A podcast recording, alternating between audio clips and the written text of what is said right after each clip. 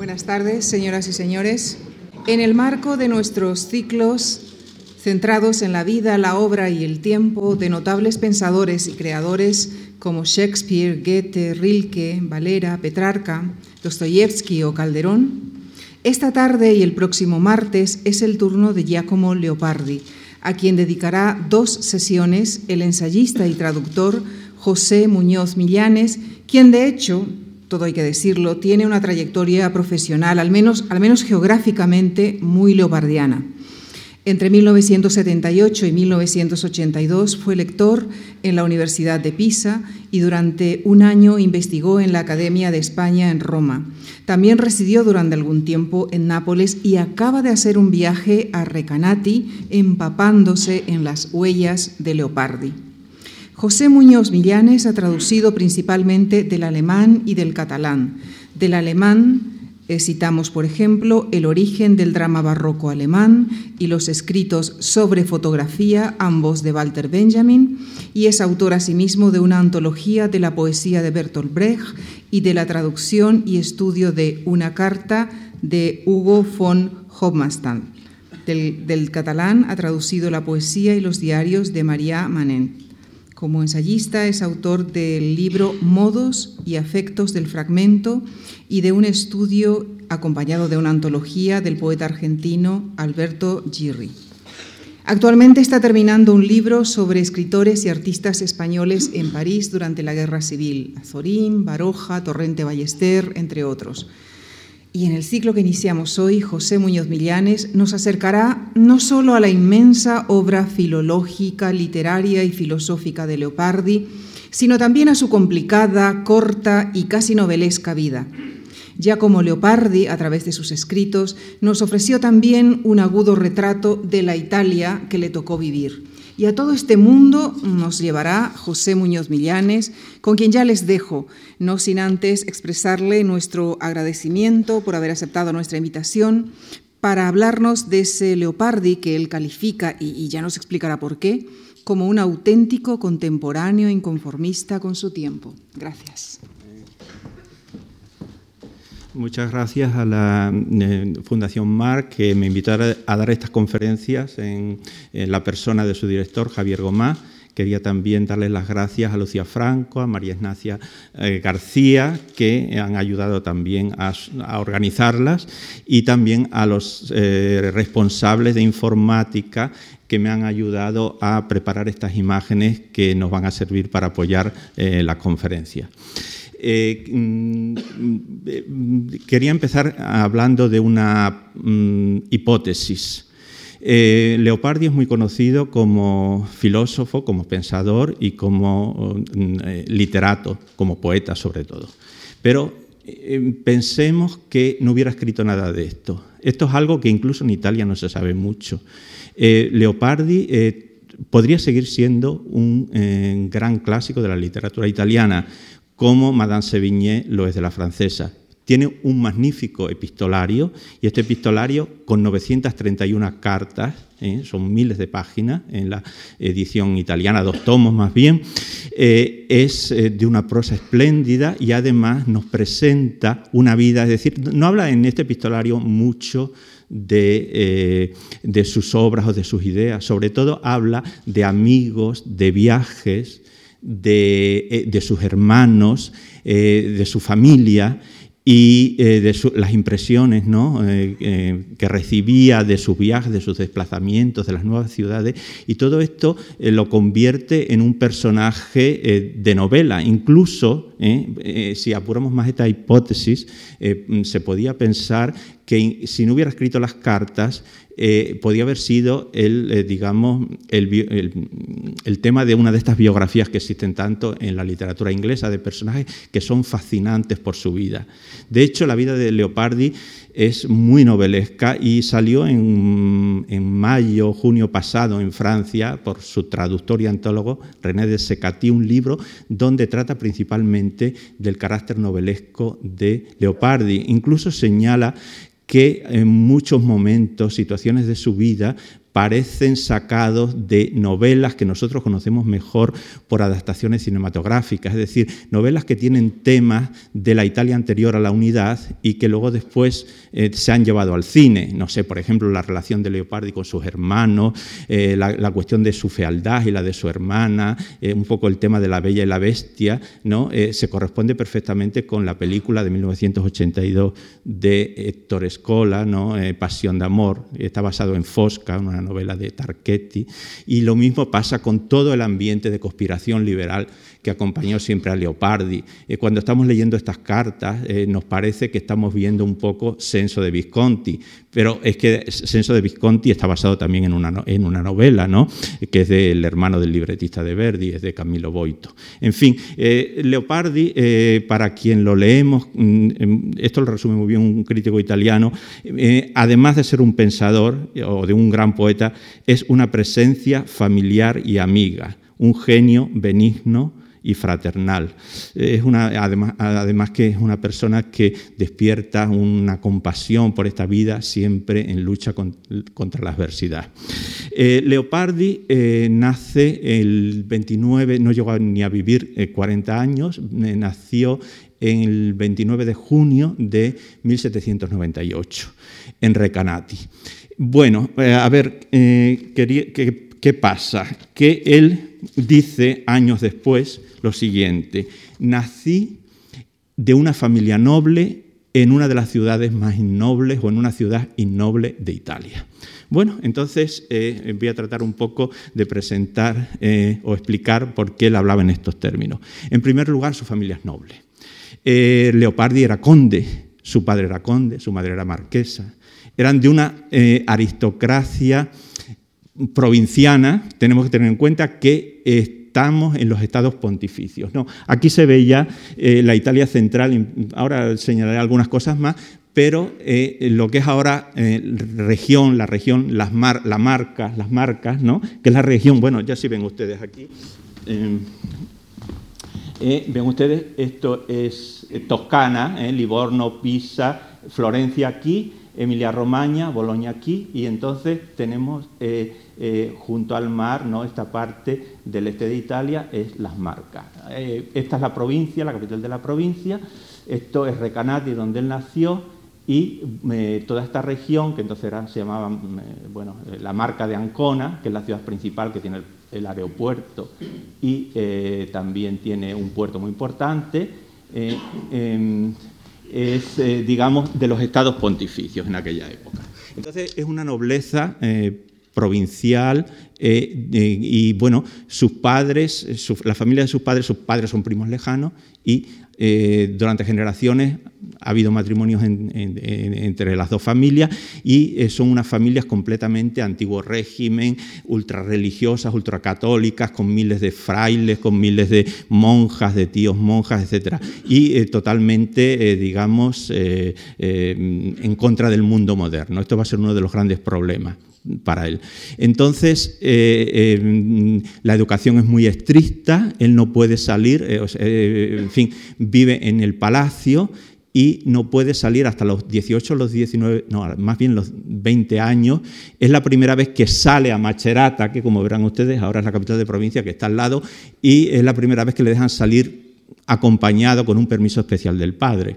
Y las hermanas, no digamos, no salían las mujeres. Entonces estaban siempre rodeados de preceptores que eran, que eran sacerdotes y eh, no tenían ninguna libertad. las lecturas y las, eh, eh, las cartas, la correspondencia se las censuraban. Era un ambiente asfixiante. Entonces, bueno, eso es un motivo por el que él está descontento con su vida en Recanati, de la, que, de la que siempre intenta escapar. Luego después sucede que los padres son unas personas también eh, bastante antipáticas. En primer lugar la madre. La madre es la señora que lleva las riendas de la casa, porque ellos son terratenientes y es la que lleva la administración. Hay problemas de, están en déficit y ella negocia con la corte pontificia, ¿no? que claro es el gobierno, eh, la gestión de las tierras, hay como una especie de pacto para que se las administre. Bueno, en fin, y es una señora que va por lo visto atractiva físicamente, pero va vestida como un hombre. Eh, es la dueña de la casa, va con un manojo de llave, con pantalones, con botas, con una chaqueta como un hombre y con una gran corbata. Pero ahora, en las fotos que hay de ella, era, muy, eh, era una mujer guapa. El padre va vestido como el corregidor del sombrero de tres picos, va vestido como antiguo régimen totalmente. Va vestido con, eh, con un espadín y como con casaca y todas estas cosas. ¿no? Y es en muchas ocasiones por su fidelidad a la corte pontificia, es gonfaloniere, una especie como de alcalde del pueblo.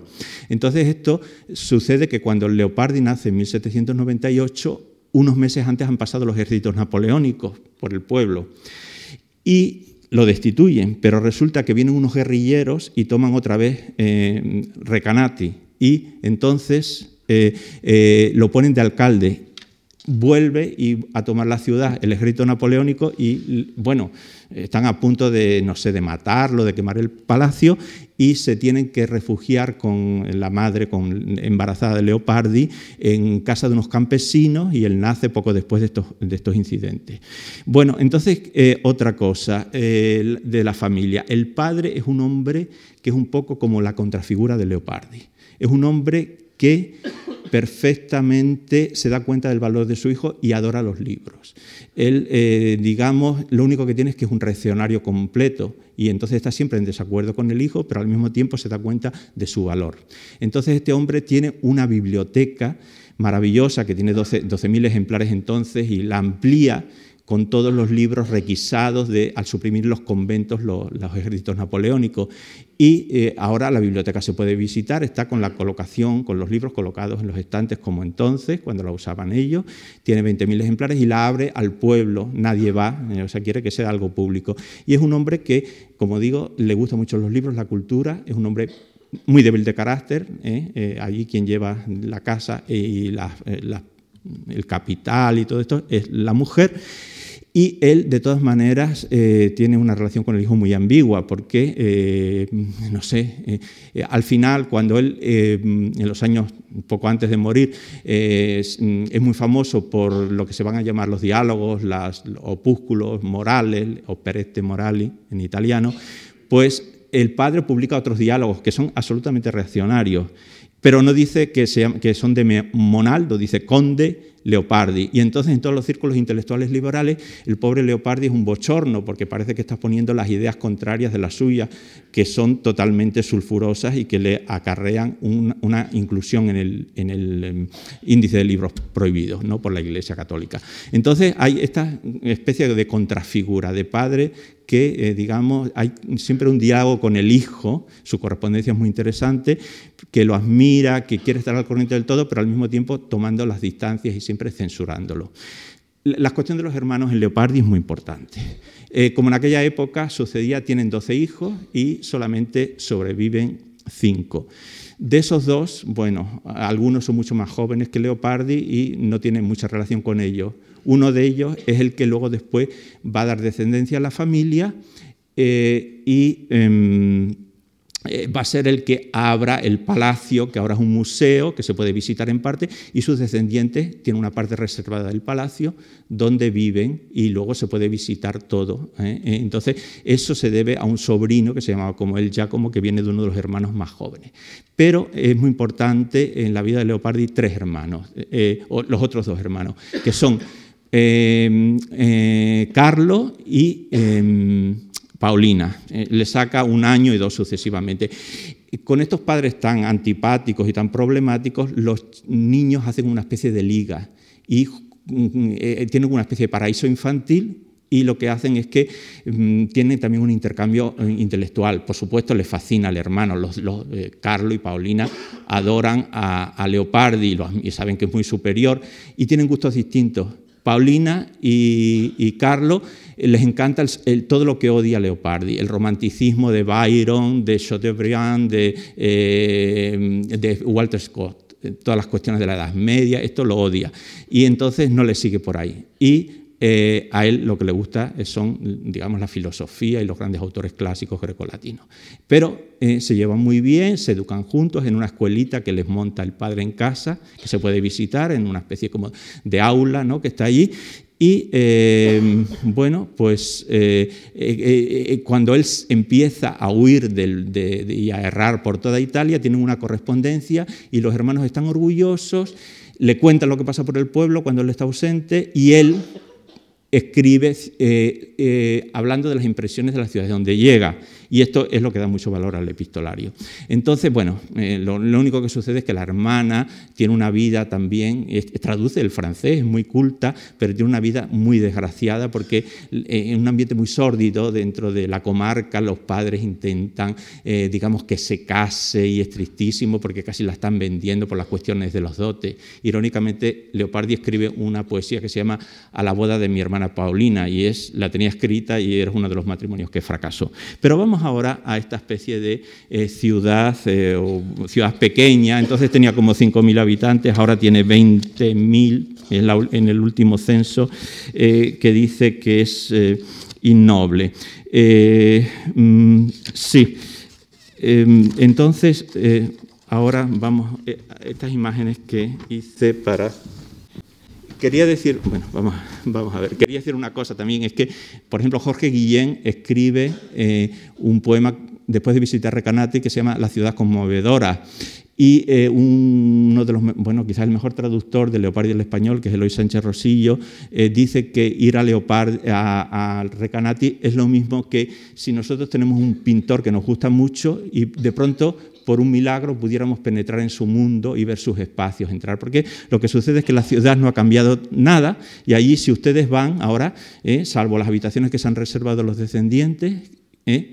pues es un museo y entonces pueden ver, digamos, eh, esa especie de escuelita, las cartillas escolares, los exámenes que les ponían, los libros están colocados como entonces, en la linterna mágica, un teatro pequeño que tienen con las escenas, pero todo está igual y no es de una manera artificiosa, sino porque la familia lo ha mantenido y bueno, y no ha habido ningún tipo de ruptura, no es reconstrucción para nada. Y además, dentro del pueblo, cuando uno se pasea, no hay casi turismo, un poco en verano, porque es un turismo cultural, no es como otros lugares de Italia, pero si va el resto del año, uno va y oye los, ladrar los perros, ver la luna, todas las cosas, las distancias, las impresiones son exactamente igual que las que aparecen en los escritos autobiográficos de Leopardi o bien también en sus poesías. Ahora vamos a ver esta, entonces esta, esta ciudad eh, de la que él, bueno, decía que era una cárcel, etcétera, y además, bueno, no sé, en uno de sus poemas más famosos, dice, no presentía que los años mozos por fuerza habría de agotar en este cerril pueblo nativo, entre una gente grosera, vil, que solo nombres raros y a un motivo de risa y holgorio ve en saber y estudiar, que me odia y huye. Además, bueno, eh, lo que pasaba es que también voy a aprovechar un poco para eh, decir otra cosa muy importante de Leopardi, es que era un hombre que tenía una mm, salud terrible toda su vida. Murió muy joven y él decía que su organismo era tan débil que no tenía ni fuerzas ni para morirse. Entonces, em, em, eh, eh, hablando de medicina, un poco simplemente yo repito las cosas que he leído en las biografías, porque eh, temo decir disparates. ¿no? dice que porque en la edad del crecimiento, a los 12 o 13 o 14 años, por lo visto casi no dormía, estaba por las noches con velas estudiando de una manera, bueno, no sé, excesiva, ¿no? martirizándose. Pero las biografías más recientes dice que era víctima de una enfermedad, en italiano, italiano le llaman morbo di, morbo di Pot, el mal de Pot, supongo que será el médico que lo ha descubierto, que crea una especie de serie de males simultáneos, todo parece que se puede explicar. Lo que le sucedía era que primero creció solamente un metro cuarenta, cuarenta y uno. Luego, a los 13 o 14 años, le salió una joroba doble. Tenía una escoliosis que, por lo visto, aparte de, digamos, eh, cómo afectaba su imagen, ¿no? es que, eh, mm, digamos, afectaba también a los pulmones y al corazón. Tenía unos problemas terribles circulatorios en invierno, tenía, en fin, una sensación de frío terrible. Y mm, eh, imagínense para un intelectual y un hombre que escribe y que hace ediciones críticas, lo que suponía que había temporadas enteras en que estaba prácticamente ciego y le tenían que dictar, él dictaba o le tenían que leer las cosas. Entonces, eh, bueno, eh, y parece ser que murió de una especie de encharcamiento, hidropericardia o algo así del corazón, ¿no? Bien, en fin, para, un poco para eh, hablar de, porque es muy importante, es decisivo esta cuestión de la salud. Los retratos de Leopardi son casi todos retocados o añadidos. solamente el auténtico es el que aparece en la tarjeta de las, invitaciones de, esta, eh, de este ciclo. Es un, esto, y luego después eh, el, que aparece afuera, ¿no? en el cartel anunciador, es una cosa completamente retocada, un óleo medio inventado con motivo del primer centenario. Entonces, eso no es... Y luego hay una mascarilla funeraria y un pequeño, eh, em, y un pequeño dibujo. Eh, bueno, entonces esta, este recanati ¿no? me recuerda un poco a lo que dice un poeta, Abel Infanzón, del eh, canción apócrifo de, Machado, ¿no? Dice, Sevilla sin sevillanos o maravilla. ¿no? Eh, Recanati era un poco sin recanatés y bueno, para Leopardi era una maravilla, porque es que eh, cuando empezó a salir ya, que tenía 19 o 20 años, había grupos de niños que estaban esperándolo a la puerta y salían acompañándole, eh, eh, haciendo burla y diciéndole unos cantares, bueno, que, se han conservado, pero en fin, no lo voy a repetir, pero que todas las rimas venían encaminadas a que al final destacaban eh, y le, llamaban gobbo fotuto, es decir, jodido, eh, eh, jorobado. ¿no? Imagínense qué bien le trataban en su pueblo. Bueno, entonces vamos a ver un poquito esto porque tiene mucha importancia para su poesía y lo que voy a decir la semana siguiente, el martes. Bueno, aquí se ve que Recanati bueno, es, está en alto, está en el espinazo de una especie como de colinas de sierra ¿eh? y que tiene una forma de línea quebrada. Entonces, eh, lo que quería destacar es lo siguiente, porque esta disposición espacial es muy importante en Leopardi. Ay, espere un momento, espere un momento, espere. Esto es muy importante. Es que esta, eh, estos son como tres partes, ¿no? Tiene como tres tramos. Aquí es el centro, y aquí está el ayuntamiento, que es del siglo XIX, y la estatua que hicieron con el centenario, cuando se consagró como un gran eh, figura patria. Entonces, eh, lo que tienen que tener en cuenta es que a este lado, desde aquí mismo, desde detrás del ayuntamiento, se ve el mar. En línea recta está a menos de 10 kilómetros. Eh, la cuestión del horizonte es muy importante para entender la poesía de Leopardi. Es que siempre eh, hasta el final, cuando estuvo cerca de Nápoles, en una villa, siempre veía casi simultáneamente veía el mar y la montaña. Eh, es decir, esto es el este y aquí está el Adriático, pero como digo, se ve desde aquí, de donde está el punto. Y por aquí eh, está, bueno, a, partir de aquí, en este tramo, está el barrio donde estaba el palacio que se llama Montemorello. ¿no? Entonces, eh, en esta plazoleta eh, está la fachada principal del palacio. Y justamente esto, eh, aquí, desde aquí, se ven los Apeninos, se ven los Montes Sibilini, se ve el pico de donde rescataron a, Mussolini, el Gran Sasso, se ve muy bien. Entonces, fíjense, lo único que quería señalarles es lo siguiente, porque esto lo vamos a ver ahora en imágenes, es que uno eh, se entra en esta parte como más retirada de Recanati, por una calle que va corriendo, ¿no? más o menos, va siguiendo la línea de esta de las colinas. ¿no? Entonces llega aquí y se encuentra con que hay una plazoleta. Está la fachada del palacio, que se extiende hacia arriba, y tiene aquí una iglesia donde fue bautizado y donde tenían sitios reservados la familia. Enfrente hay unas dependencias de los criados, unos talleres que ahora son donde se venden los recuerdos, los libros y las entradas para el Palacio Museo. Pero hay otra cosa muy interesante, es que justamente haciendo así eh, se llega a un monte, eh, o sea, lo tenía a la vuelta de la esquina, eh, un monte que era, digamos, el lugar de inspiración de la poesía más famosa de Leopardi, que es el infinito.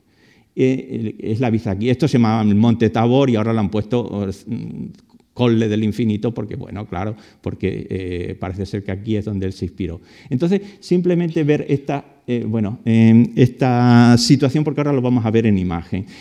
todo este barrio tiene la, la, particularidad de que, a diferencia de la imagen que tenemos de Italia, de los enfascados de colores, tiene este tipo de ladrillo, le da el carácter este tipo de ladrillo como ni siquiera rojizo, más bien tirando a beige y a grisáceo. Estos son... Esto es el carácter que tiene toda esta, zona. Es un pueblo bellísimo, aunque uno no sea admirador de, de, Leopardi, vale la pena visitarlo. Ahora, tenemos aquí justamente esto. Eh, cuando uno viene del centro, viene por aquí, baja por la tapia del palacio, que es de ladrillo. Esta es la iglesia famosa donde fue bautizado. Este es el palacio que tiene una fachada muy grande. Es una mezcla de casa de pueblo y de, de la parte de delante es muy refinada porque un tío suyo compró la casa de una familia e hizo toda esta especie de fachada grande y, eh, y, unas escalinatas. Pero luego otras partes son como casas de pueblo. Bueno, entonces fíjense ustedes, el mar está como por aquí y desde arriba lo pueden ver. Pero si uno sigue por aquí y da la vuelta a la esquina, llega al mirador este de donde ve la montaña. Y enfrente, aquí hay unas escalinatas, que el próximo día voy a leer un fragmento donde sucede una escena aquí, y luego después, aquí enfrente, están todas estas casas que, eh, donde eh, vivían eh, la, gente con los telares y donde vivía el cochero y donde vivía la, la servidumbre y la gente del palacio. Pero toda esta fila de ventanas es, digamos, corresponde a la biblioteca y el aula pequeña, la escuelita que está aquí. Y estos balcones son de la biblioteca. ¿eh? Así que esta disposición espacial eh, tiene mucha importancia. Vamos un poco más. Esto, en fin, lo paso rápido, es eh, la, digamos, la parte más, digamos, más ostentosa del palacio, lo que reformó su tío, que, en fin, esto es, uno de los mejores palacios de Recanati. Cuando uno viene del centro se encuentra con esta especie de jardín y baja estas escala esto y aquí ya se encuentra lo que hemos visto antes.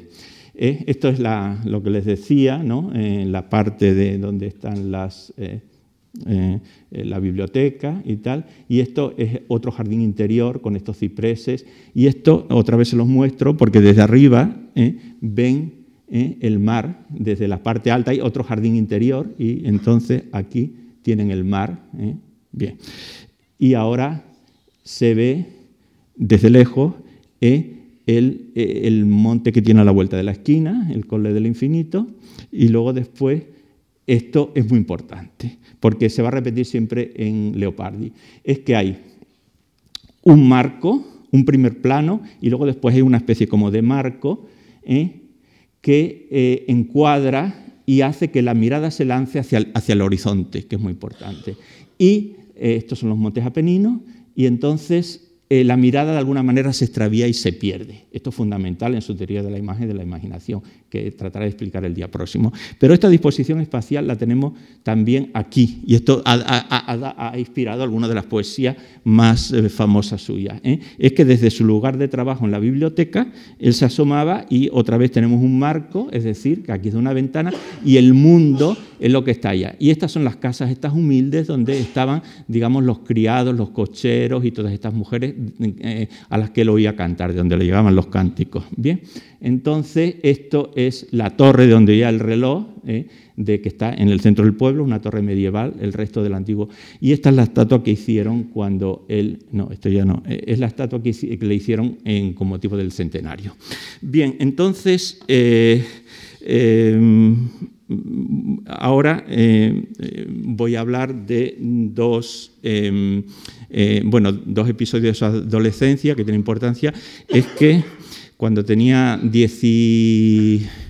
como 19 años, ¿no? poco antes de Navidad, viene una tía suya de 26 o 27 años y se hospeda en la casa. Y entonces esto es lo que da, inspira un texto, el primer texto importante, está traducido al español por Antonio Colinas, que se llama El diario del primer amor. ¿Qué sucede? Que poco antes de Navidad está casi un, fin, casi un fin de semana, como de un jueves a un sábado, esta tía suya con su marido, que es un señor muy mayor y mm, la doble en edad, y, está, y entonces él se enamora de ella. Pero lo que sucede es que es muy tímido y eh, lo que hace es simplemente observarla y ver cómo juegan con sus hermanos o con sus padres al ajedrez. Está simplemente como siempre retirado y mirando.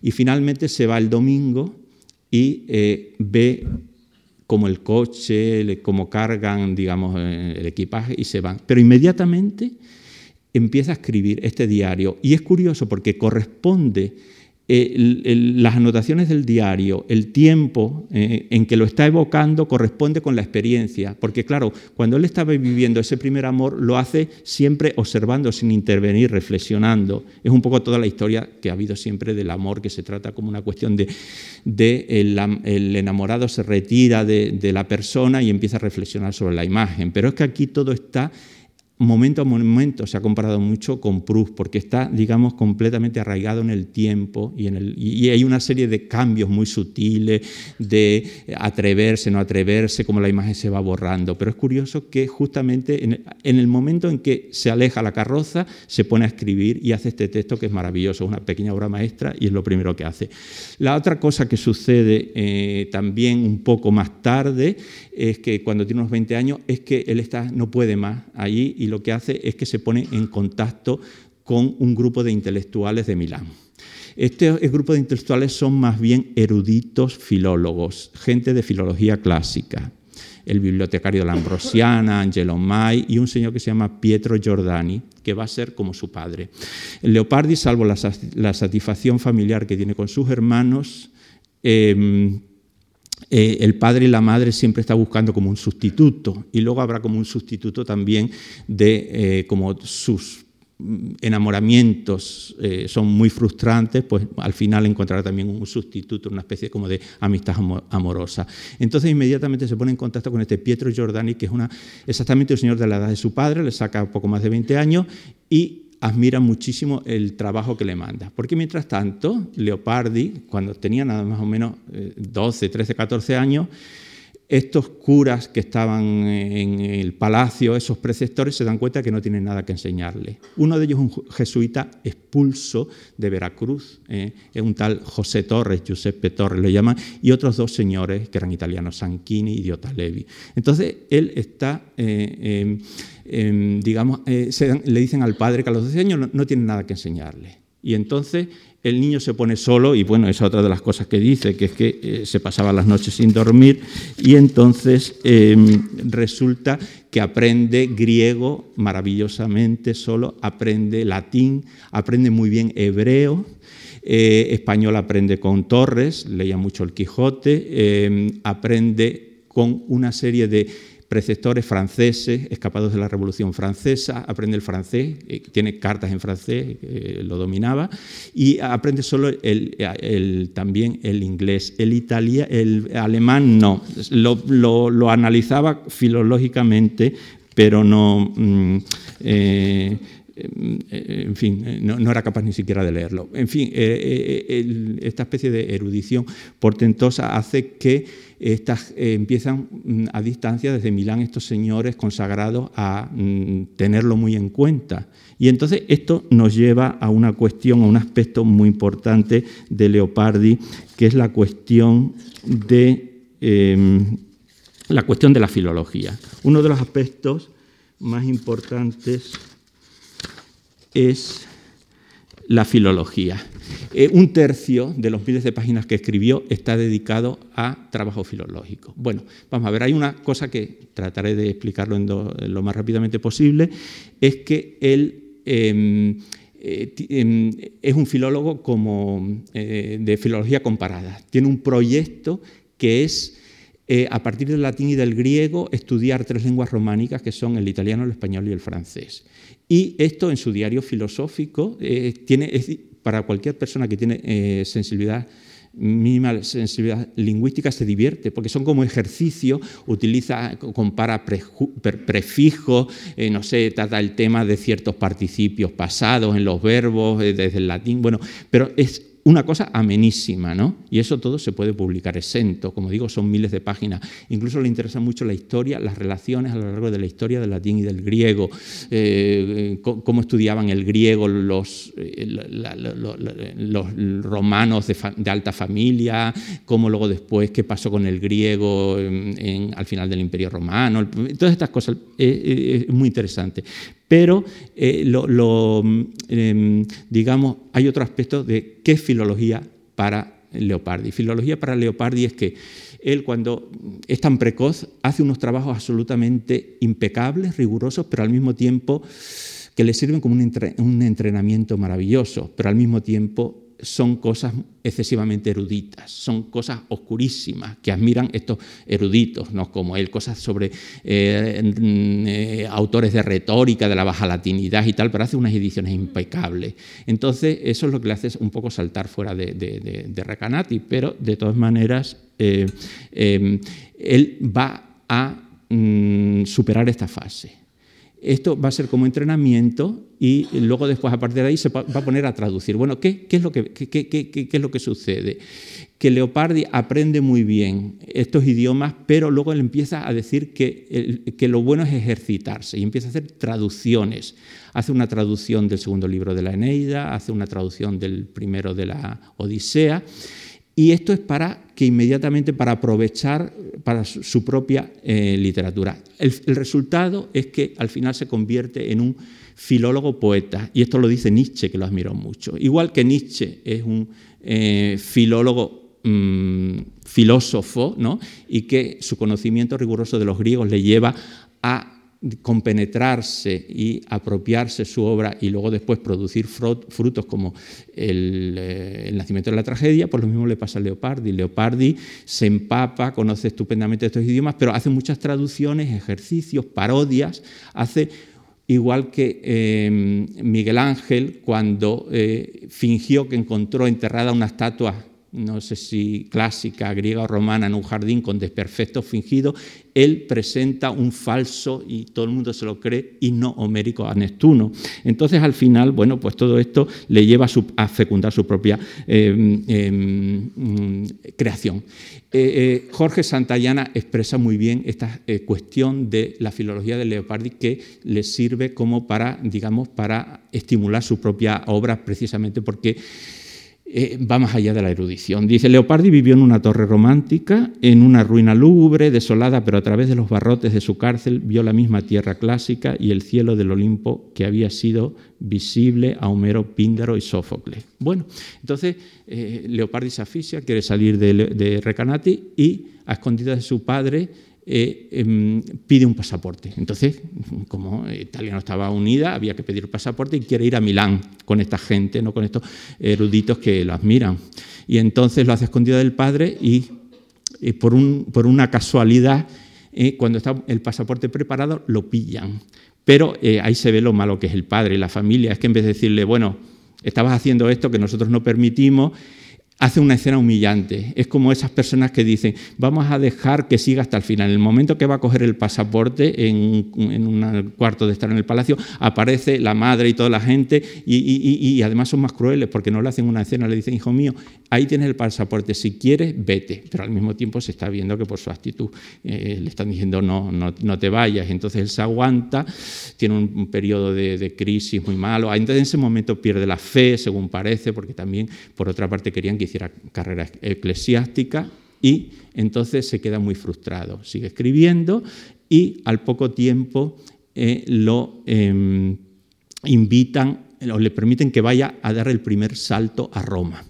Entonces, eh, Roma, eh, ¿por, qué? Porque em, la madre, el cuñado, tenía un, eh, era un señor que estaba, también un marqués Antichi, que tenía, estaba muy bien considerado en la corte pontificia. Entonces va a Roma y eh, se va con los tíos, por eso se lo permite, y se instala en un palacio que los turistas en fin, está indicado como muy importante del siglo XVII.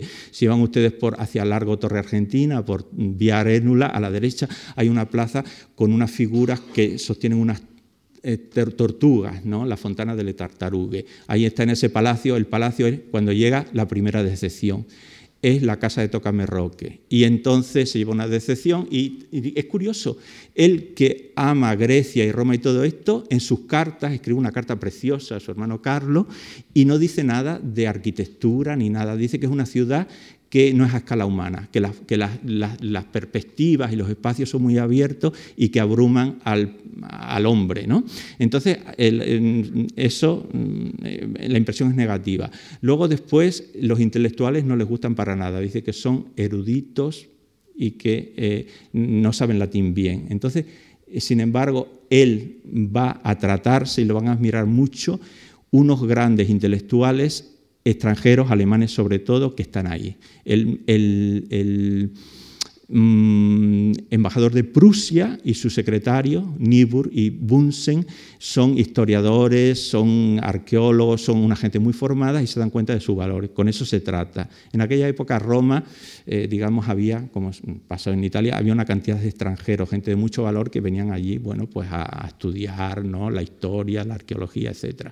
Y entonces eh, eh, con esta gente se encuentra muy a gusto. ¿Qué sucede también con Roma? Que tiene una carta muy importante a su hermano Carlos. Esa carta eh, eh, nos, eh, mm, nos muestra algo muy particular de Leopardi, que es su perspicacia. Bueno, hay dos fenómenos de la modernidad que mucho más tarde Baudelaire, por ejemplo, va a, digamos, a señalar. ¿no?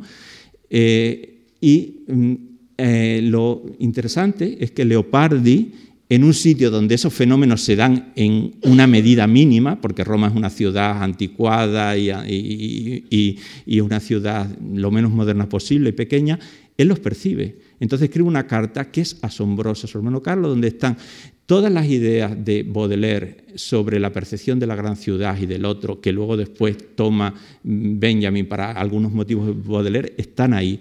Dice que en una gran ciudad hay el anonimato, que no es una comunidad, que es una asociación, que uno se siente solo, que lo que domina las relaciones humanas en el espacio es la indiferencia.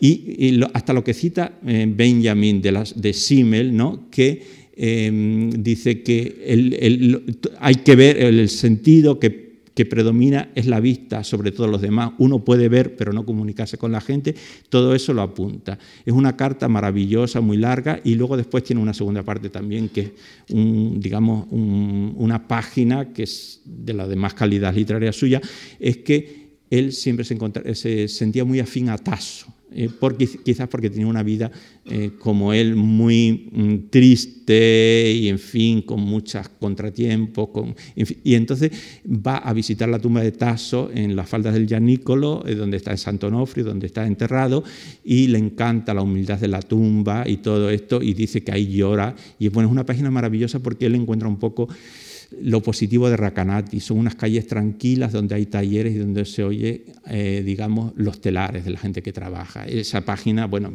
por cuestión de tiempo la tengo aquí, pero no se lo resumo. ¿no? Bueno, entonces lo que sucede es que Leopardi se, de ahí se va, se vuelve al final a un tiempo decepcionado a Roma y esto a, Recanati, va a estar volviendo continuamente. Vuelve a Recanati y ahí está aguantándose y en un tiempo escribe la mayor parte de estos textos periodísticos cortos, pero que no son para periódicos, pero salen en algunas revistas, de los diálogos o mm, eh, opúsculos morales. Bien, después de esto, el viaje siguiente es que un editor, Stella de Milán, le reclama para hacer trabajos para él. Bueno, Leopardi también es un caso de sociología literaria. Eh, es un hombre que trata toda la vida de vivir como freelance y le sale todo muy mal. ¿eh? porque eh, los editores o lo explotan o lo, tratan muy mal en general. Le dan unos sueldos de miseria y unos trabajos increíbles. En Roma le ofrecen traducir por una miseria y no acepta las obras completas de Platón. E intenta trabajar como secretario de cartas latinas en la Biblioteca Vaticana y hay un, cardenal horrible que boicotea todo. Y eso que le. Bueno, eh, ahora va a, ir a, mm, va a ir a Milán. Y los encargos que le van a hacer va a ser eh, editar las obras completas de nada menos que de Cicerón y hacer dos grandes antologías para uso didáctico, dos crestomatías de la prosa italiana y de la poesía desde los principios, desde los orígenes hasta ese momento. Son maravillosas y se reeditan en Italia y la gente las lee, lo que escogió. Y luego después hacer una edición, ¿eh? Eh, cuidar la edición con comentarios de... eh, las poesías completas de Petrarca. Esas cosas las lleva a cabo. El Petrarca y las dos antologías, lo de Cicerón no, y son cosas que, digamos, se siguen publicando en Italia, en el mundo de la italianística, y son, se consideran que, tienen un gran valor. Bien, entonces, con eso mm, va a estar siempre eh, a la cuarta pregunta, está mal pagado y además lo que sucede es que va a tener que depender de su familia. O sea, que cuando a los 39 años muera en Nápoles, va a tener que recibir un giro de su tío y una carta del padre mandándole dinero. En, Florencia, por ejemplo, una serie de amigos, sin que él lo sepa, hacen una suscripción para mantenerlo y, se lo ocultan. Dicen que, va a hacer una edición de la primera edición completa que sale de los cantos, de las poesías. O sea que siempre él no va a tener nunca una autonomía financiera en toda su vida. Y en Bolonia va a tener que dar unas clases eh, de griego y de latín, simplemente clases particulares para mantenerse. Va a estar siempre muy mal. Bueno, entonces eh, va a hacer estos trabajos a, Milán y no le gusta nada la ciudad, en fin. Hay unas impresiones, pero no vale la pena hablar mucho de ella, no, no la trae especialmente, y sin embargo queda prendado de Bolonia. En Bolonia le dice eh, a Estela que, bueno, que puede trabajar allí y que le pague y que él vive en Bolonia. Bolonia y Florencia, y ni siquiera Florencia, Bolonia y Pisa son las ciudades que a él le entusiasman, eh, las únicas que habla bien incondicionalmente. Bolonia, decía Stendhal en aquella época, que era el cuartel general de la música en Italia.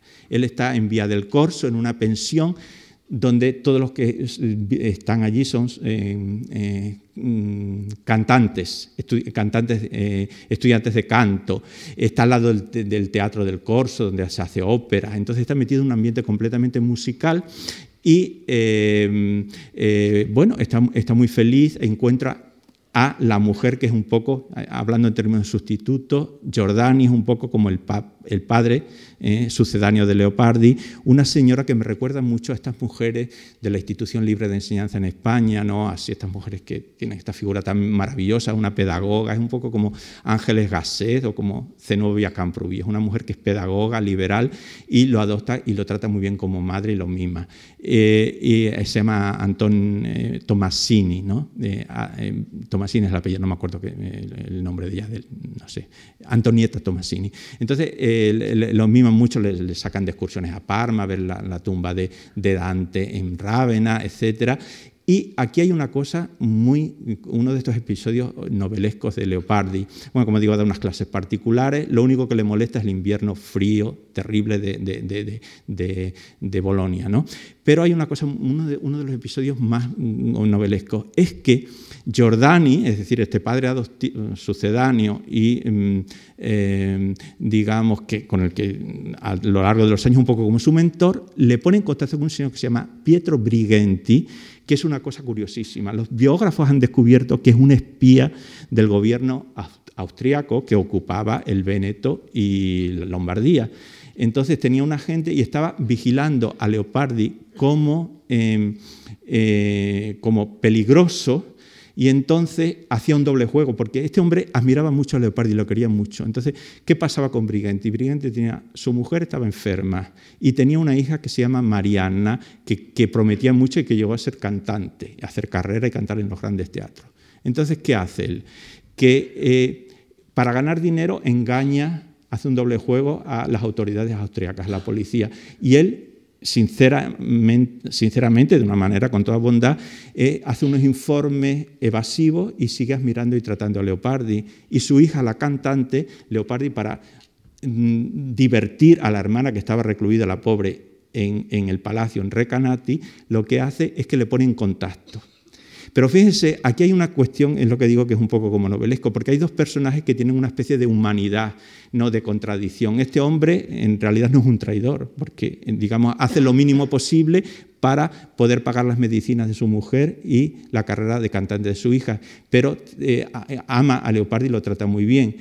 Y el cura que tenía que censurar y vigilar a Paulina en Recanati eh, eh, dice que las cartas que le manden eh, Mariana, ¿no? con lo que hace una amistad epistolar, que se las va a dar a escondidas de los padres y va a poner una, una maceta de geranios en la ventana. Yo aquí, bueno, estoy viendo un poco casi como una película de escuela, ¿no? Porque por las cartas y por todo esto se describen los movimientos saliendo por la calle, la chica que ve se pone muy contenta porque es una cosa muy visual y al mismo tiempo el Brighenti coincide exactamente con el tío de Azorín en eh, las confesiones de un pequeño filósofo. Es un hombre tremendamente sensual, pero que no puede ir a grandes restaurantes. Y lo que más le gusta es oír la música de Rossini y una especie como de comida sencilla, como el tío de, eh, de, Azorín, ¿no? con, su, con lo describe cuando, con los garbanzos, ¿no? que, que es un gran placer. Entonces es un episodio precioso y casi es lo que pasa siempre con con, toda esta vida de Leopardi, que se podrían sacar miles, no solamente de novelas llenas de acción, sino de miles de cuentos a los chejos, ¿no? así de pequeños, de mini, bueno, cuentos, eh, mini episodios, todo, por todos los lados. ¿eh? No terminaríamos nunca. Bueno, entonces lo que pasa es que hay, Leopardi tiene una primera relación amorosa rarísima, con una señora que es una preciosa ridícula, que se llama Teresa eh, mm, Carniani Malvezzi, que es una señora de esas que, que, nada más es una snob y que eh, eh, lo tiene todo el día hablando de literatura, pero Leopardi le escribe a su hermano Carlos diciendo que esta mujer ha llenado de ilusión su vida, que es maravillosa, que no sé qué. Bueno, el caso este se considera que después del primer amor es su segundo amor y que termina de una manera rarísima, porque tiene que volver otra vez a Recanati y esta señora, desde el día que se va, no dice ni mu. Y cuando él vuelve otra vez a Bolonia, eh, eh, ella quiere reanudar la, amistad esta, o esta amistad amorosa y él, claro, se enfada mucho y dice que no quiere saber nada de ella. Bueno, entonces después, eh, porque es un continuo errar de ciudades, se viene a Florencia.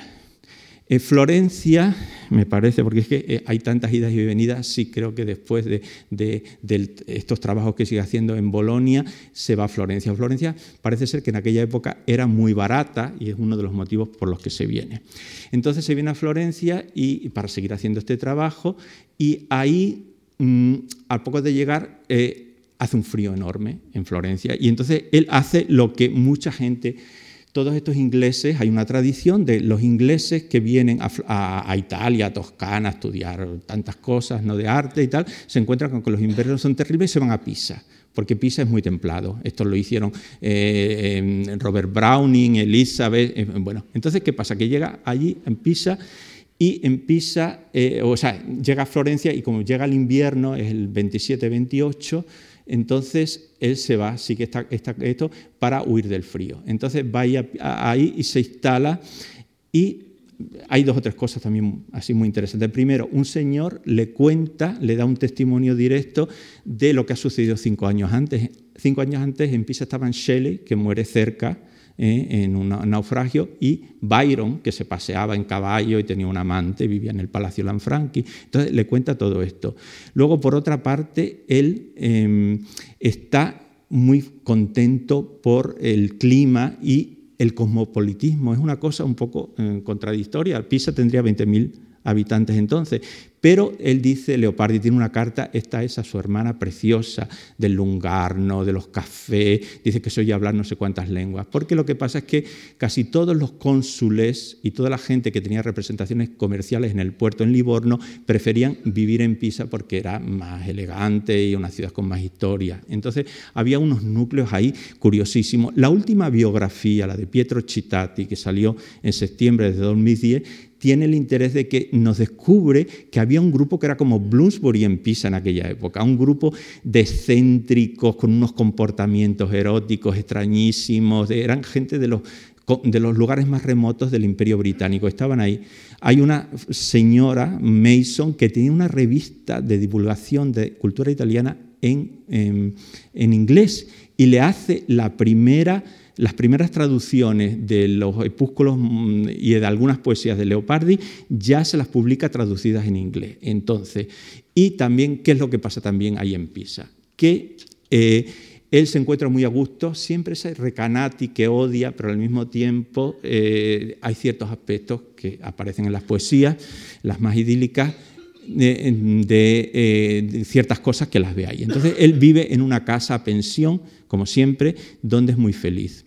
Eh, ¿Por qué? Dice, porque tiene un gran huerto, cosa muy de Pisa, eh, tiene un gran huerto y al fondo ve un horizonte. Es curioso la idea esta del horizonte que les he dicho. A él le gusta mucho. Luego hace muy buen tiempo. Luego otra de las cosas que le gusta mucho es que, eh, bueno, en, esta mm, pensión hay, esto es también de los episodios más interesantes, hay una cuñada que tiene 15 años de, eh, del señor eh, de la pensión. Entonces, esta Teresa Lucignani es una niña que en la situación inicial es como Lolita. Es una niña de 15 años que es una coqueta y que está todo el día luciendo su melena de rizos pero eh, resulta que Leopardi eh, eh, no puede soportar esta frivolidad y le, está, le, intenta dar clases todo el rato, pero a ella no le interesa nada. Entonces, bueno, hay una especie de tira y afloja, ¿no? Y lo que sucede es que Leopardi, después de esto, escribe un fragmento precioso que está en todas las antologías, donde dice que una chica de 16 años no inspira ni deseo, ni de amor, ni de posesión, pero que tiene una inocencia que eh, es como la imagen de la felicidad imposible, es un trozo que siempre viene en las antologías de Leopardi. Bueno, entonces eh, esta, esta, niña, esto tiene una repercusión porque cuando en 1898 se celebra el primer centenario de Leopardi, eh, tiene su momento de gloria y su, digamos, reina por un día, porque está en una residencia de ancianos en Pisa y tiene cola para eh, periodistas culturales que le quieren entrevistar. Y ella se pone toda estupenda y decir, hoy sí, el conde Leopardi, bueno, yo le gustaba muchísimo, estaba enamorado de mí, pero me extrañaba mucho que no iba nunca a la iglesia.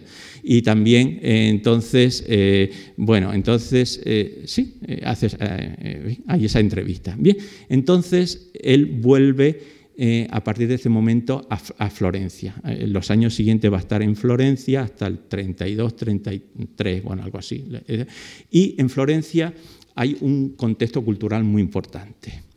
Es que hay, por una, hay un señor, un comerciante muy rico de Ginebra, apellido francés, Vieux, que se establece en Florencia y toda su fortuna quiere crear una institución cultural que a mí me recuerda mucho a la institución libre de enseñanza. En un palacio que está cerca de la columna de, justicia en Via Tornabuoni, el Palacio Buon del Monti, hace un gabinete literario científico que es como, eh, digamos, imitando los que había en París en Londres. Es decir, una gran biblioteca donde vienen todos los libros más modernos de Europa y también un, digamos, una, se reciben todas las revistas y la gente puede ir allí a estudiar y esto. Entonces eh, tiene una revista que se llama Antología y todo esto lo apoya mucho Leopardi y lo frecuenta. Él solamente, más que crítica, tiene un poco de reparo, es que dice que la literatura tiene para ellos un papel subordinado, ¿no? porque lo que quieren es simplemente modernizar, europeizar, crear unos hábitos culturales que mejoren Italia. Entonces, él dice que todavía la literatura y el pensamiento es algo más importante, pero eh, él frecuenta ese sitio. Y esa frecuentación es que hacían tertulias por las noches y ahí él va a conocer a gente muy importante. Por una parte, va a conocer a un filólogo bilingüe suizo de lengua francesa y alemana que se llama Sinner, que va a ser como su agente literario porque a través de París va a ser catedrático en París y en el futuro va a ser el que difunde sus escritos por Europa incluso antes de su muerte. Pero eh, lo más interesante también ahí es que bueno, pasa un montón de gente que él conoce es interesante. Está dos veladas con Stendhal. A él, como no le gusta la novela, le escribe y le dice, Paulina, tú has mirado Stendhal, estuvo conmigo, pero a mí no me interesa, porque las novelas era una cosa que para nada. Entonces, eh, conoce a Fenimore Cooper, el del último Moicano, que viene. Hay una visita muy interesante, que es que tiene el Rolando Damiani, que es uno de los grandes estudiosos de Leopardi, dice que habría que estudiar eso, que tiene una conversación con el gran jurista alemán Savigny y que hablan de la filosofía de, Vico. Eso sería una cosa muy interesante. La otra cosa es que, bueno, eh, ¿qué más eh, pasa por allí? Eh, es también Manzoni. Manzoni, que, en fin, hay un, lo ve como una especie de... Tiene una relación muy afectuosa, pero lo ve como un señor muy instalado, aunque es un señor liberal, pero que viene con toda su familia, está en un gran hotel en el Lungarno, lo ve como muy burgués, pero habla bastante bien de él, pero así como de una manera bastante convencional.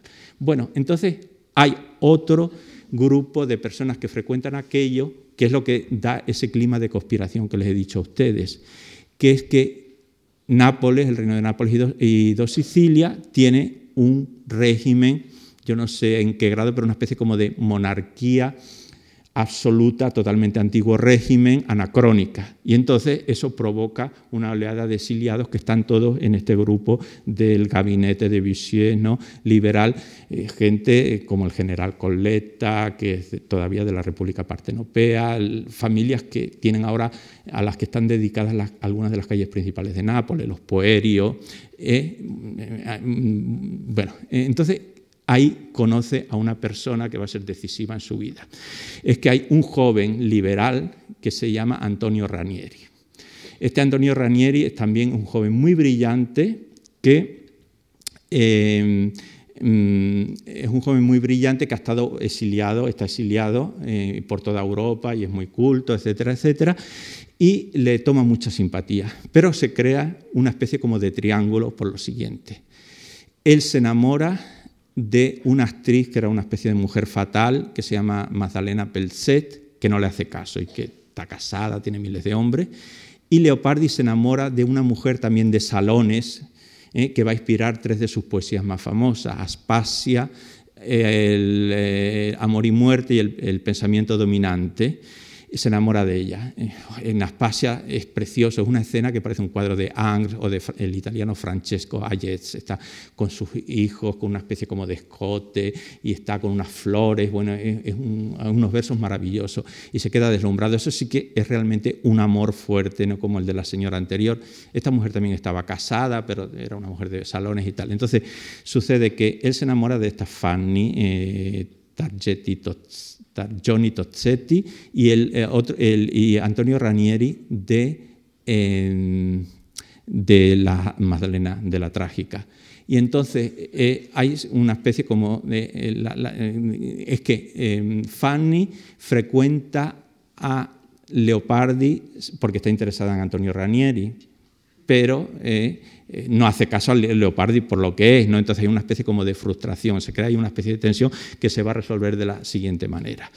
Bien, entonces ahora esto llega ya hasta el final de la vida de Leopardi, esta cuestión de Ranieri es una de las cosas también más, más discutidas. Ranieri era cultísimo, era, eh, digamos, em, eh, cosmopolita, progre político, liberal, todo esto, y era un hombre, según parece, era em, de una gran belleza, no como pensamos que son los napolitanos, parece que era muy alto, rubio y muy blanco. Y entonces a partir de aquí, de conocerlo y en Florencia y después hasta que muere en Nápoles, van a vivir siete años eh, de vida común visto de fuera como pareja. Inmediatamente, claro, eso, como vivían en las pensiones o en los sitios juntos, pues empieza a haber en su momento, empieza a haber ya una curiosidad morbosa sobre si hay un componente homosexual en esta relación. Y eh, esto luego después se revive actualmente con toda la cuestión de los movimientos gay y con los estudios culturales, otra vez ha puesto de, eh, moda, hasta el punto de que este francés Secati que yo les dije, eh, en su libro habla muchísimo de esta relación. Bueno, no hay manera de saber qué es lo que pasó, pero eh, Secati dice que lo que pasa es que se resolvió de la siguiente manera esa tensión, que eh, eh, Ranieri se olvidó de la eh, imposible Magdalena, Leopardi de la Fanny y que al final Ranieri es una especie como de amistad amorosa porque es un hombre que aprecia mucho a Leopardi y se dedica, simplemente se realiza cuidando de él, de su salud, protegiéndolo y ocupándose, organizándole la vida práctica. Y Leopardi pues es, muy sensible a esa especie de amor, pero así van a estar siete años y, y, y Ranieri va a escribir un libro que se llama Siete años de compañerismo, Siete años de sodalizio, que se reedita de vez en cuando y es discutidísimo, pero donde cuenta la historia eh, por su cuenta. Entonces, em, lo que sucede es que, bien, están en Florencia y eh, eh, se va finalmente a Nápoles. Él es de una familia napolitana muy aristocrática y em, em, en Nápoles lo que pasa es que le va a cuidar toda la familia, una hermana de Ranieri que se llama Paulina, pero no viven en su casa, ellos viven en otro sitio. Y bien, llega a Nápoles eh, y hay una amnistía que le permite a Ranieri volver y entonces en Nápoles eh, están, eh, digamos, mm, bueno, van a vivir casi siete años y mm, otra vez decepción de Leopardi. La ciudad al principio creía que le iba a venir muy bien para la salud por el clima templado. Al poco tiempo, en alguna carta dice unas cosas que le van a doler mucho a, Ranieri como napolitano. Es que eh, entra, digamos, en todos los tópicos antinapolitanos. Eh, los napolitanos son como mendigos, son como pulchinela, eh, merecen la horca y la ocupación española y todas esas cosas. Bueno, el caso es que, bien, está ahí y en, esta época, bueno, sigue con sus trabajos, va a escribir poesías, en fin, eh, eh, eh, pero en este momento hay una cosa muy interesante. Se produce una transformación de Leopardi que ha interesado mucho al filósofo Agamben, por lo siguiente. Agamben ha prestado mucha atención a unos personajes que él llama ayudantes, que aparecen en Kafka, en Robert Balser, y em, a mm, personajes que son como niños eh, y, que, desbaratan, que tienen un comportamiento irreverente y que desbaratan el mundo de los mayores. Entonces lo que hace es que Leopardi en aquella época se escapa por las calles y hace una vida muy callejera a lo napolitano y eh, bueno, una de las cosas que dice eh, Agamben es que estos personajes, mm, y también es un poco lo que dicen Zambrano y, Gaia de estos inocentes como eh, el niño de Vallecas, ¿no? ese puerilismo representa un desafío para el mundo de los mayores. Y entonces eh, son personajes que no se expresan verbalmente, sino que se expresan como una especie de gestualidad descoyuntada. De hecho, los movimientos por las calles de Leopardi son como si fuera un niño un poco de Charlotte. Eh, se anda moviendo, es un goloso, está yendo, eh, se sabe todas las pastelerías, todos los sitios donde tienen los sorbetes, los cafés, los helados, los taralli, la esfoliatelle, eh, exactamente está todo el día comiendo de golosinas y, y, le encanta que le toquen las jorobas, los pilluelos por la calle, porque por lo visto, según la superstición, da suerte. Hay muchos puestos de lotería por las calles y él va allí y le piden que dé los números o que compre los billetes porque les va a dar la suerte. O sea que hay esta especie de, de, leopardi eh, infantil, ¿no? Eh, pueril, ¿no? pero que es muy interesante. Y como digo, en, en Profanazioni, eh, Agamben habla de este, de este periodo. Bueno, ¿qué pasa? Que lo más importante de ese momento de, Nápoles es que hay una, epidemia de cólera muy fuerte, donde muere muchísima gente. Incluso el eh, Leopardi se asusta mucho porque él ha conocido a tanta gente con tanto moverse. Este escritor alemán, August von Platen, lo ha, tratado en Nápoles y se entera de que ha ido a Siracusa muerto, porque también hay esta epidemia en Sicilia.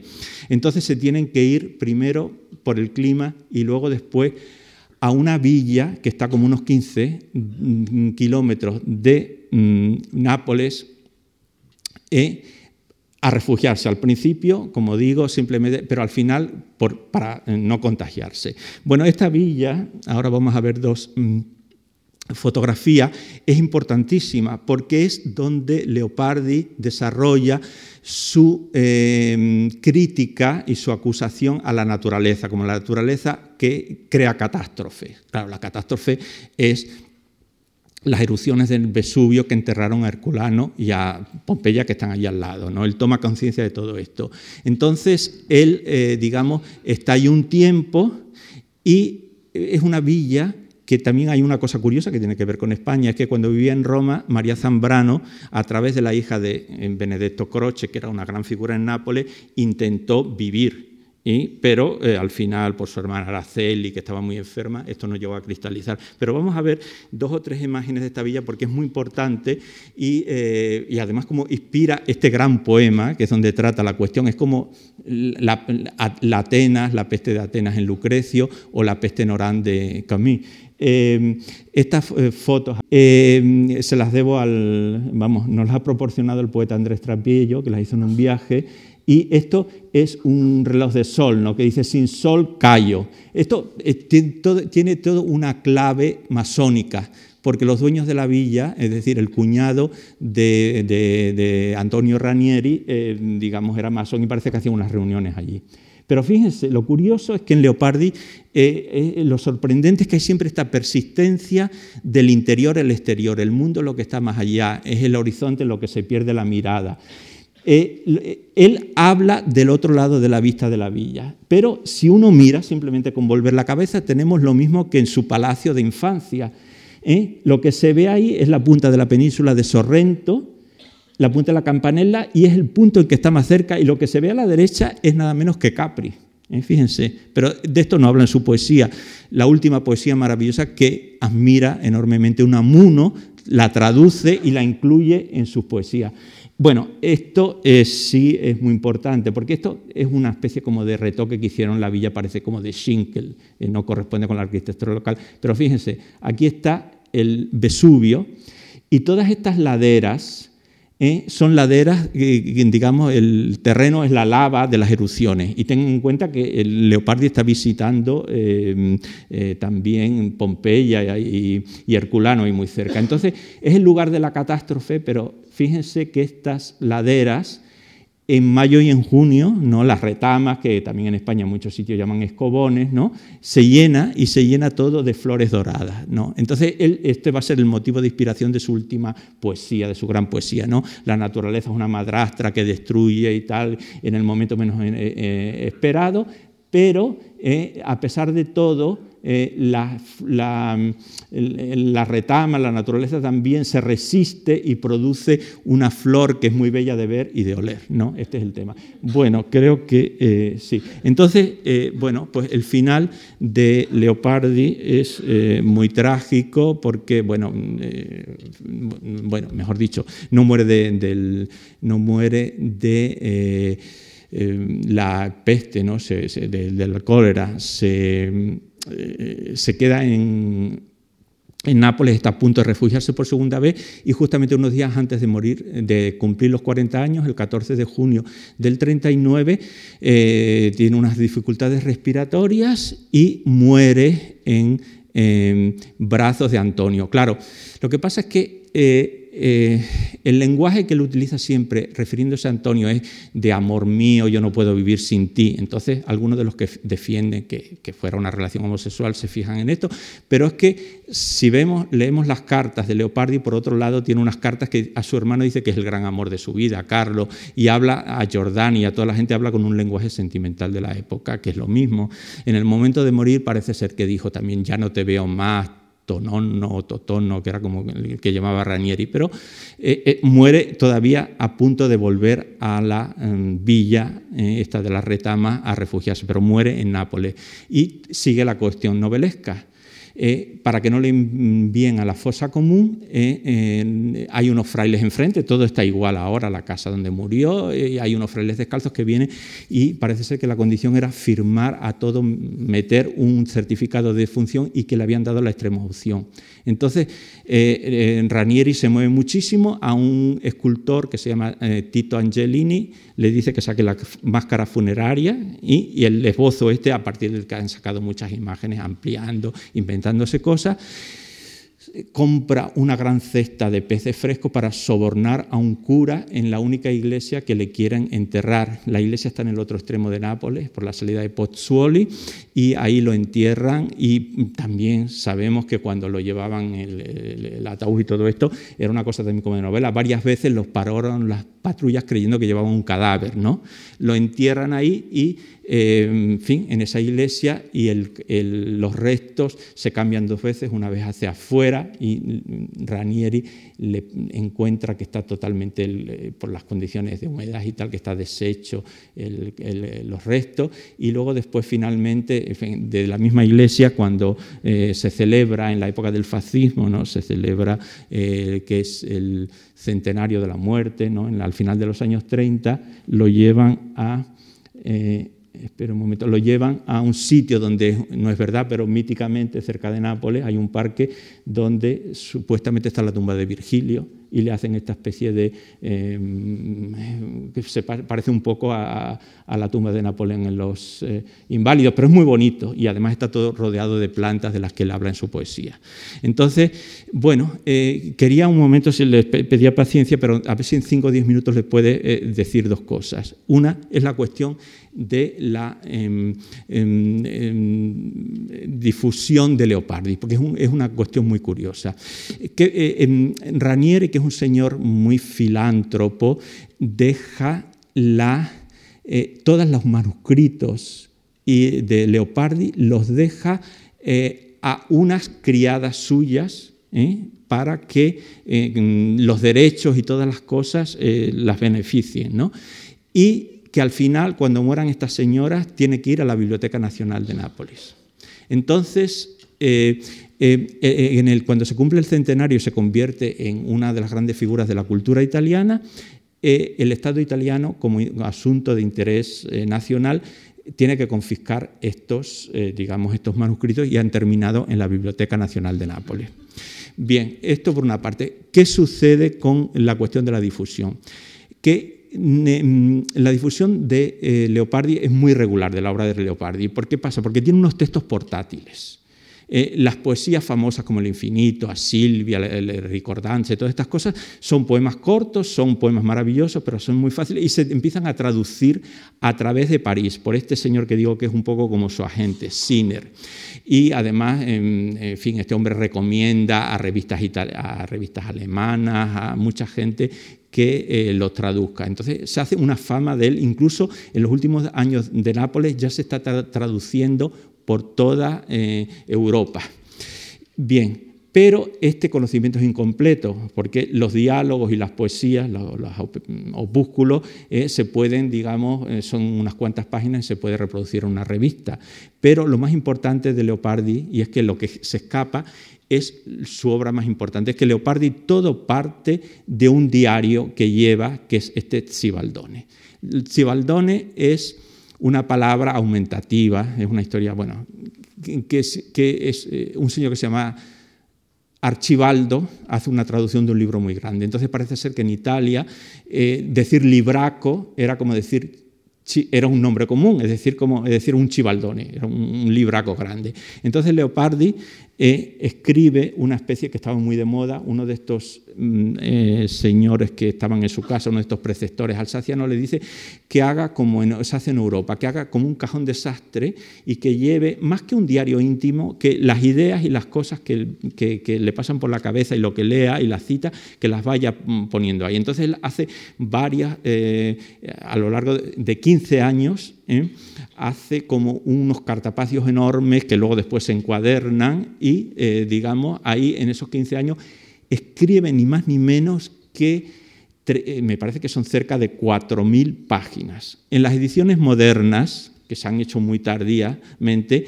lo que, pasa, lo que hacen es que ponen la paginación de la edición moderna, lógicamente, y luego todas las referencias bibliográficas es que respetan la numeración del manuscrito, del autógrafo, ¿no? En lo que se hace.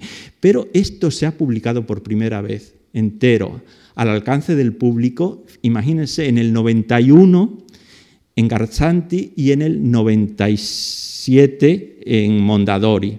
Antes eran ediciones para bibliotecas, la primera se hizo en el primer centenario y no eran muy buenas. O sea que todo el mundo, eh, eh, el filósofo Giorgio Colli dice que no se podía conocer evidentemente la grandeza de Leopardi. Todo el mundo piensa, si lo hubiera conocido, si lo admiraba tanto eh, Nietzsche, con lo poco que conocía, imagínense si hubiera conocido todo esto. Es decir, que las obras suyas eran como la punta del iceberg y todo lo demás ahora se puede leer mm, últimamente. ¿no? Bien, entonces, eh, Bien, eh, hay este, este, este, Chivaldón. O sea que Chivaldón en su época era un nombre común, quiere decir, un libraco grande y que era como un cajón desastre. Y hay mucho, se utilizaba la palabra en aquella época. Pero actualmente todo el mundo en Chivaldone piensa que es el diario de los pensamientos de Leopardi. Bien, esto es una de las cosas. Entonces, la difusión, como digo, es que es muy limitada de obras suyas muy importantes que se pueden divulgar muy bien porque son como portátiles y en la segunda mitad del siglo XIX, muy pronto, Leopardi es un, eh, digamos, un nombre indispensable del canon de toda la gente inquieta, de todos los artistas. Es decir, es como Ibsen para Joyce, como Nietzsche, es como Schopenhauer. Es de, es de estos filósofos que no es para especialistas, pero que vale mucho y que atrae muchísimo a los artistas. Entonces, y hasta el mismo Nietzsche lo lee. Y la, Iglesia además pone en el índice de libros prohibidos estos opúsculos morales y bueno, entonces siempre tiene fama de un autor ah, como atrevido al que hay que leer, se convierte esto. Pero, como digo, la distribución, hay un, su poética, por ejemplo, se publica en 1906, de la que hablaré el próximo día. Entonces, eh, en España, y con eso ya quiero terminar y lo voy a eh, tratar de resumir, perdonen, pero que quizás en 5 o 10 minutos, la, la difusión es más o menos lo siguiente. Juan Valera, en 1800 1855 ya tiene un artículo sobre Leopardi. En la segunda mitad del siglo XIX, de esa manera que digo así muy limitada, pero con obras de gran valor, Leopardi se, conoce perfectamente en toda España. Hace muchas traducciones en antologías de poesía italiana. Eh, los estudiosos han incluso detectado que los episodios nacionales de Galdós están llenos de alusiones a estas poesías como El infinito, a Silvia, etc. Eh, y em, bueno, en fin, quiero decir, es una cosa muy conocida. En, Unamuno traduce La Ginestra en 1911, Carmen de Burgos Colombine hace una cosa increíble en Valencia, en, en la editorial No se promete o algo así, hace dos tomos enormes con una biografía, con la traducción de los pensamientos, con, bueno, exhaustiva, y encarga a distintos poetas que hablen, que hagan traducciones. Por ejemplo, el poema A la luna se lo pide a Juan Ramos Jiménez. Es una cosa increíble, son dos tomos completísimos, una monografía con biografía, incluso hasta tienen traducciones de algunas de las traducciones del latín o del griego. Es una cosa sensacional. Bueno, entonces hay esa, esa, esa primera fase de Leopardi que dura hasta principios de siglo hablan mucho, se convierte en una especie como de bien común, pero como digo, un conocimiento, falta lo principal, que es este diario, este maravilloso diario filosófico, esas miles de páginas. Y luego ya termino con eh, lo que pasa ahora en un, segundo momento. Eh, hay un gran latinista sevillano que se llama Miguel Romero Martínez, que traduce los cantos. Esta traducción de los cantos y algunos eh, termina en, una, en, un libro de la colección Crisol de Austral, por donde mucha gente ha conocido a Leopardi, que está esa traducción estupenda con algunos de los eh, opúsculos morales y con los pensamientos. Eh, y se ha seguido reeditando durante la posguerra. Es muy importante que después de Unamuno, el gran leopardiano español es Luis Cernuda. Y Luis Cernuda, bueno, Rafael Montesinos lo ha demostrado, es un, digamos, le a Leopardi en traducción durante el sitio de Madrid en la Guerra Civil. En la ciudad universitaria lo dice en el, memorial de un libro y tiene una influencia muy grande en, Cernuda. Bueno, entonces, después, ¿qué ha pasado de esto?